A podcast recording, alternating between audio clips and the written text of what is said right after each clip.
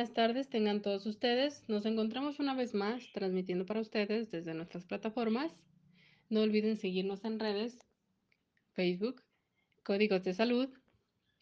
Hoy cuento nuevamente con la participación de mis colegas Andrea Rentería Puga, Carolina Trill García, Daniela Patiño González y su servidora, Gabriela Hinojosa Cineja. En este, que es su espacio. Iniciamos. En el tema de hoy hablaremos de VIH-Sida, que está catalogada como una infección de transmisión sexual, un virus que destruye las células del sistema inmunitario a tal grado que el organismo no es capaz de luchar contra otras infecciones y mantenerse sano. Según datos de la Organización Mundial de la Salud, más de 36 millones de personas en todo el mundo son portadoras de VIH. El síndrome de inmunodeficiencia adquirida, SIDA, no es propiamente una enfermedad. Esto realmente consiste en la aparición de una o diversas enfermedades que se desarrollan como consecuencia de una alteración en el sistema inmunitario. Esta alteración provoca la infección por el virus de inmunodeficiencia humana.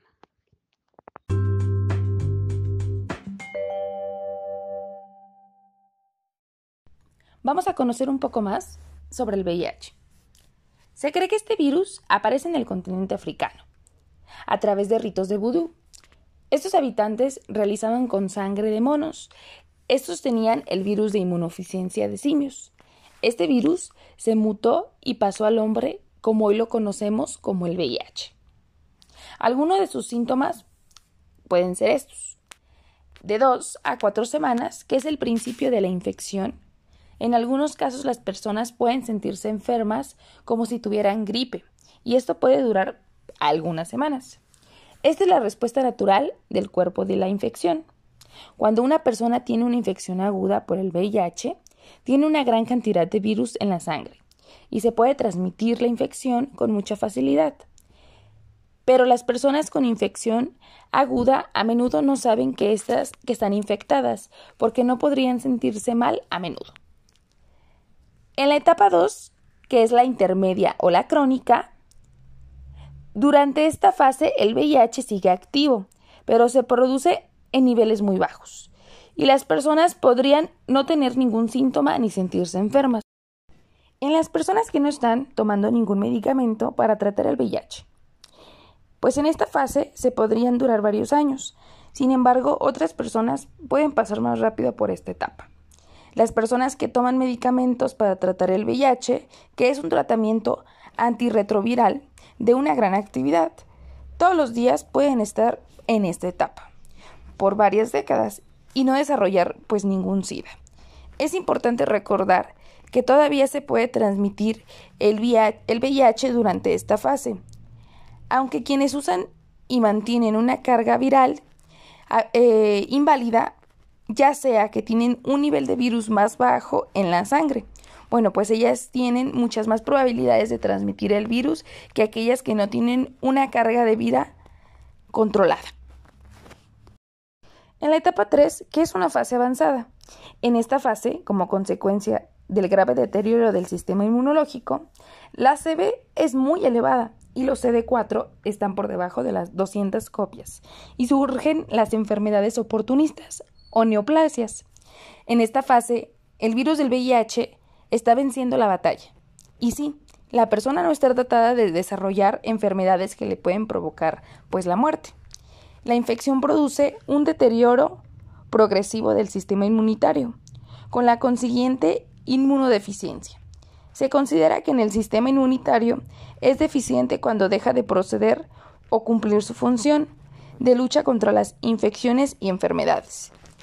El síndrome de inmunodeficiencia adquirida, que es el SIDA, es un término que se aplica a los estados más avanzados de la infección por el VIH y se define por la presencia de algunas de las más de 20 infecciones oportunistas o de cánceres relacionados con el virus.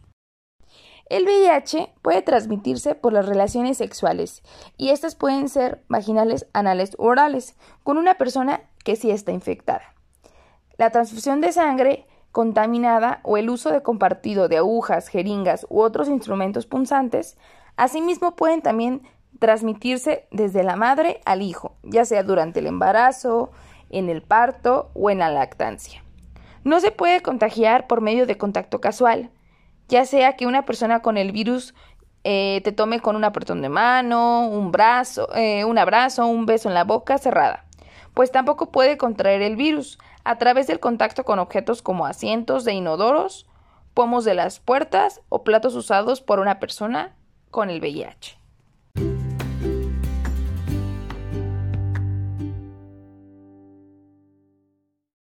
Las actividades de prevención deben planificarse teniendo en cuenta la epidemiología local de la enfermedad en los entornos en que el VIH se transmite, sobre todo por vía sexual. Las campañas de información y educación pueden salvar muchas vidas.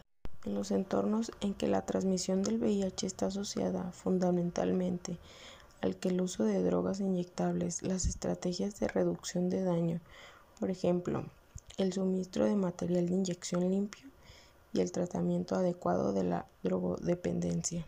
La integración de la prevención y la atención del VIH constituye un tema recurrente y unificador de las actividades de la OMS en el entorno que consideran el VIH-Sida como un problema público más que privado. Una política pública acertada puede servir para prevenir nuevas infecciones, así como retrasar la muerte de quienes albergan ya el VIH. ¿Cómo puedo reducir el riesgo de contraer la infección por el VIH? Cualquier persona puede contraer la infección por el VIH, sin embargo ustedes pueden tomar medidas de protección. Hágase la prueba del VIH. Hable con su pareja sobre la prueba de la VIH y hacerse la prueba antes de tener relaciones sexuales. Escoja patrones de comportamiento sexual menos arriesgados. El VIH se propaga principalmente por tener sexo anal o vaginal, sin condón o sin tomar los medicamentos para prevenir a tratar dicha infección. Use condones, use un condón correctamente. Cada vez que tenga relaciones sexuales, lea la siguiente hoja informativa de los Centros para el Control y la Prevención de Enfermedades. Limite el número de parejas sexuales que tenga. Cuantas más parejas tenga, mayores será su probabilidades de tener una pareja con caso mal controlado de infección por el VIH o con una enfermedad de transmisión sexual, ETS.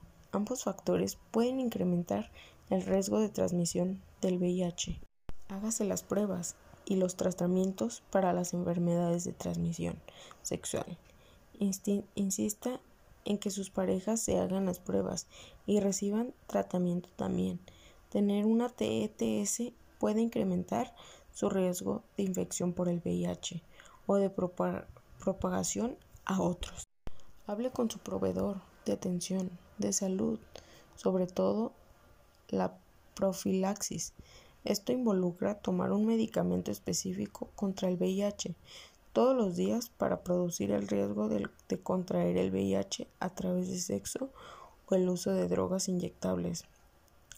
La PRP puede combinarse siempre con otras opciones de prevención como el uso de condones. No se inyecte drogas, pero si lo hace, utilice solamente equipo de inyección y agujas esterilizadas y nunca comparta su equipo con otras personas.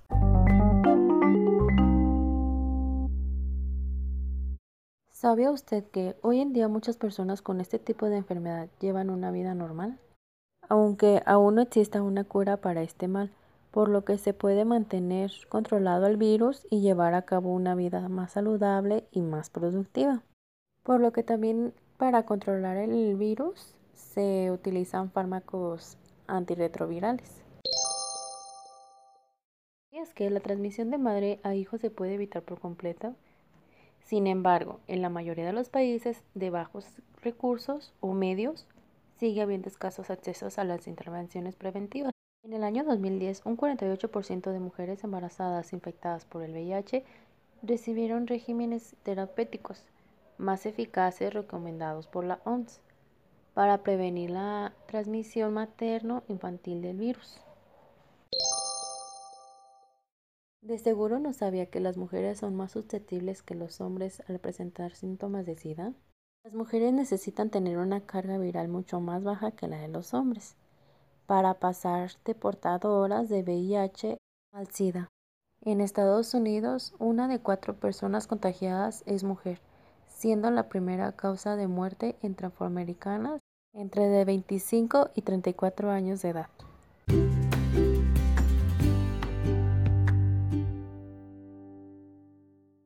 Bueno, después de estos datos curiosos, vamos a agregar una historia basada en hechos reales de Brian, un joven que pasó por los problemas que se enfrenta una persona contagiada de, del virus del VIH. Esperemos esta historia les sirva como reflexión.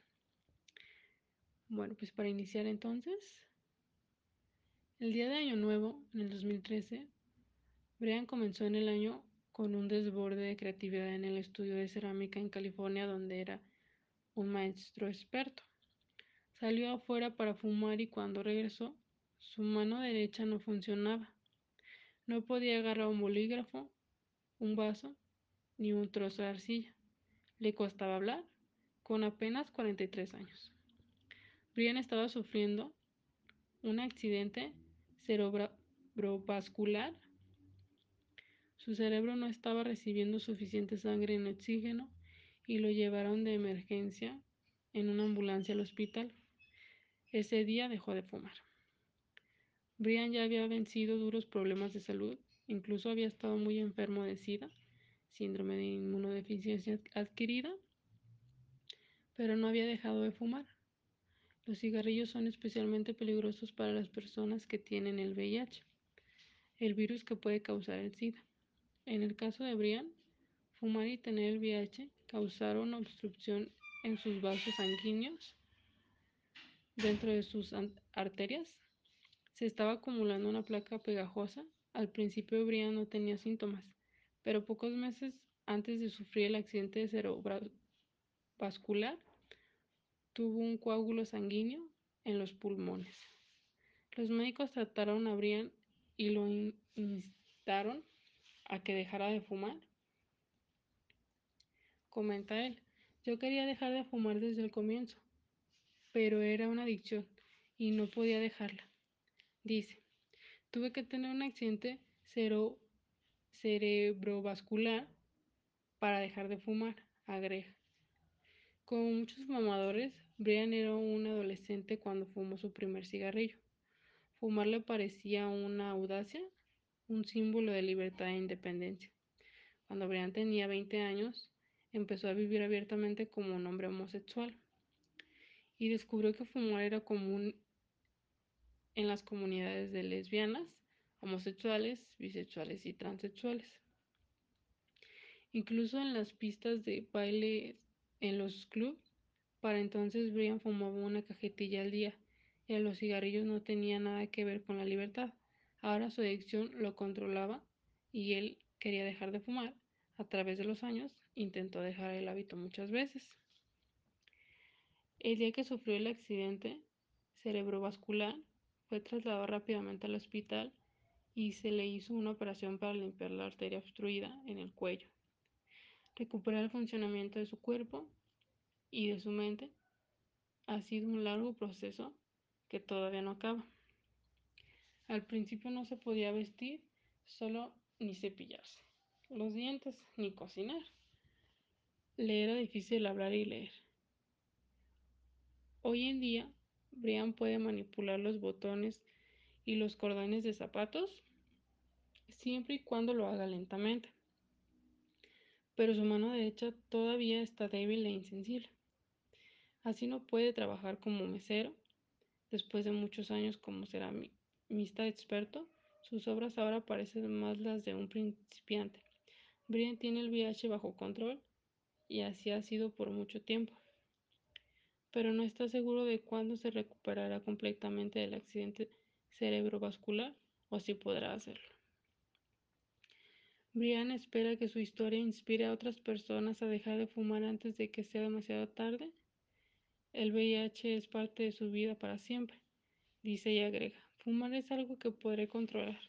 Puedes dejar de, puedes dejar de hacerlo y por tu vida vale la pena dejar de fumar, pero pues el VIH siempre va a estar ahí.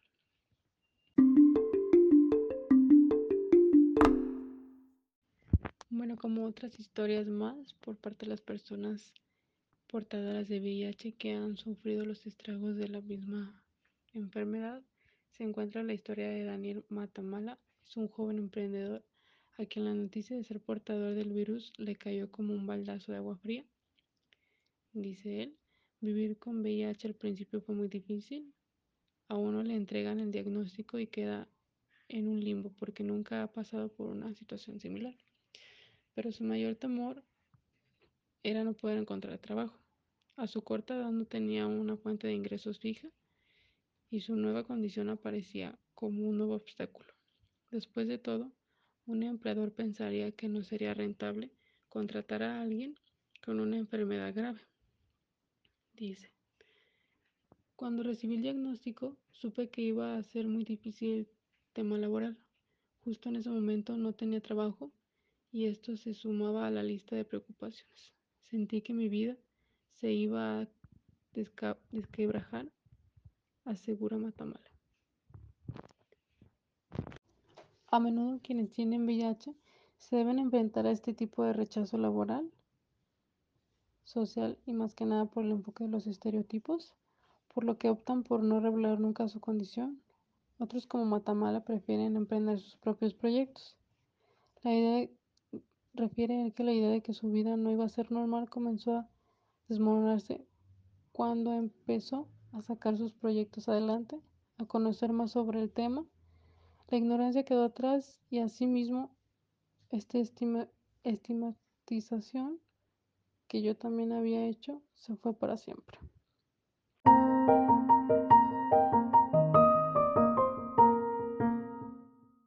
Bueno, después de esta charla informativa, que esperemos sea de utilidad para todos los que nos escuchan, llegó la hora de despedirnos, no sin antes agradecerles a todos ustedes que son parte de nuestra dinámica informativa e invitarlos a seguir estos datos y consejos que podrán aportar seguramente buenos cambios en su vida. Hasta pronto.